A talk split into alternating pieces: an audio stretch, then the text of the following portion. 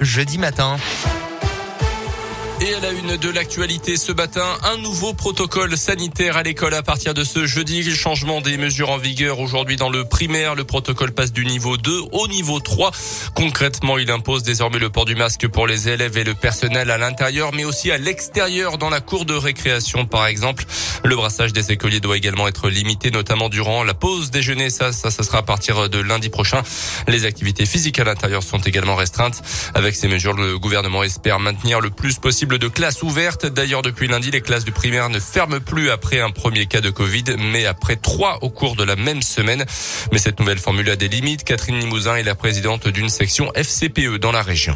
On accueille protocole de manière plutôt favorable il est important de maintenir euh, les écoles ouvertes. Néanmoins, la question des moyens va se poser puisque euh, faudrait euh, insister sur un dépistage systématique des élèves en cas de Covid. Pour un cas de positif détecté dans une classe, les enfants de la classe seront testés et seuls reviendront en classe les enfants négatifs. Et le corps médical s'accorde à dire qu'il y a une période d'incubation, donc cela peut jouer effectivement sur l'instant du test. L'enfant qui peut être négatif à J plus 1 peut être positif à J plus 7. Donc on est encore sur des gestion, oui, ça va être très compliqué à mon avis. Mais rappelons que les mesures de ce nouveau protocole visent à maintenir l'accueil en présentiel de tous les élèves. Dans l'actu également, on en parlait hier, l'homme verbalisé quatre fois en une après-midi lundi à Bourg pour non-port du masque a été examiné le lendemain par un psychiatre et qui a estimé qu'il n'était pas dans son état normal au moment des faits. L'individu a été, selon le progrès, interné dans une unité spécialisée à Mâcon. À quatre reprises, donc, les policiers l'avaient verbalisé car il faisait un scandale à la clinique Convert, au tribunal, ou à la préfecture. Euh, puis de nouveau à la clinique en refusant de mettre un masque. Verdict attendu aujourd'hui dans le procès aux assises d'un homme accusé d'avoir porté un coup de couteau mortel à un résident de son foyer à Belay. Hier, le parquet a requis 12 ans de réclusion criminelle contre lui.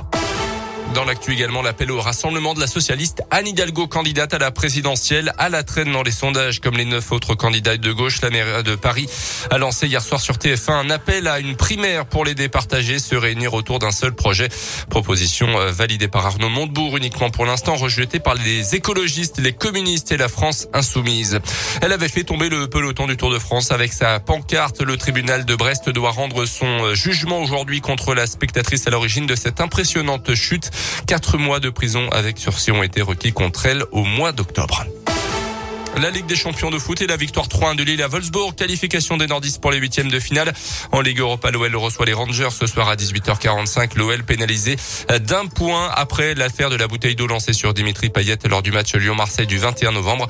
Décision de la commission de discipline hier soir. Le match entre Lyon et Marseille devra également se rejouer, mais à huis clos cette fois-ci.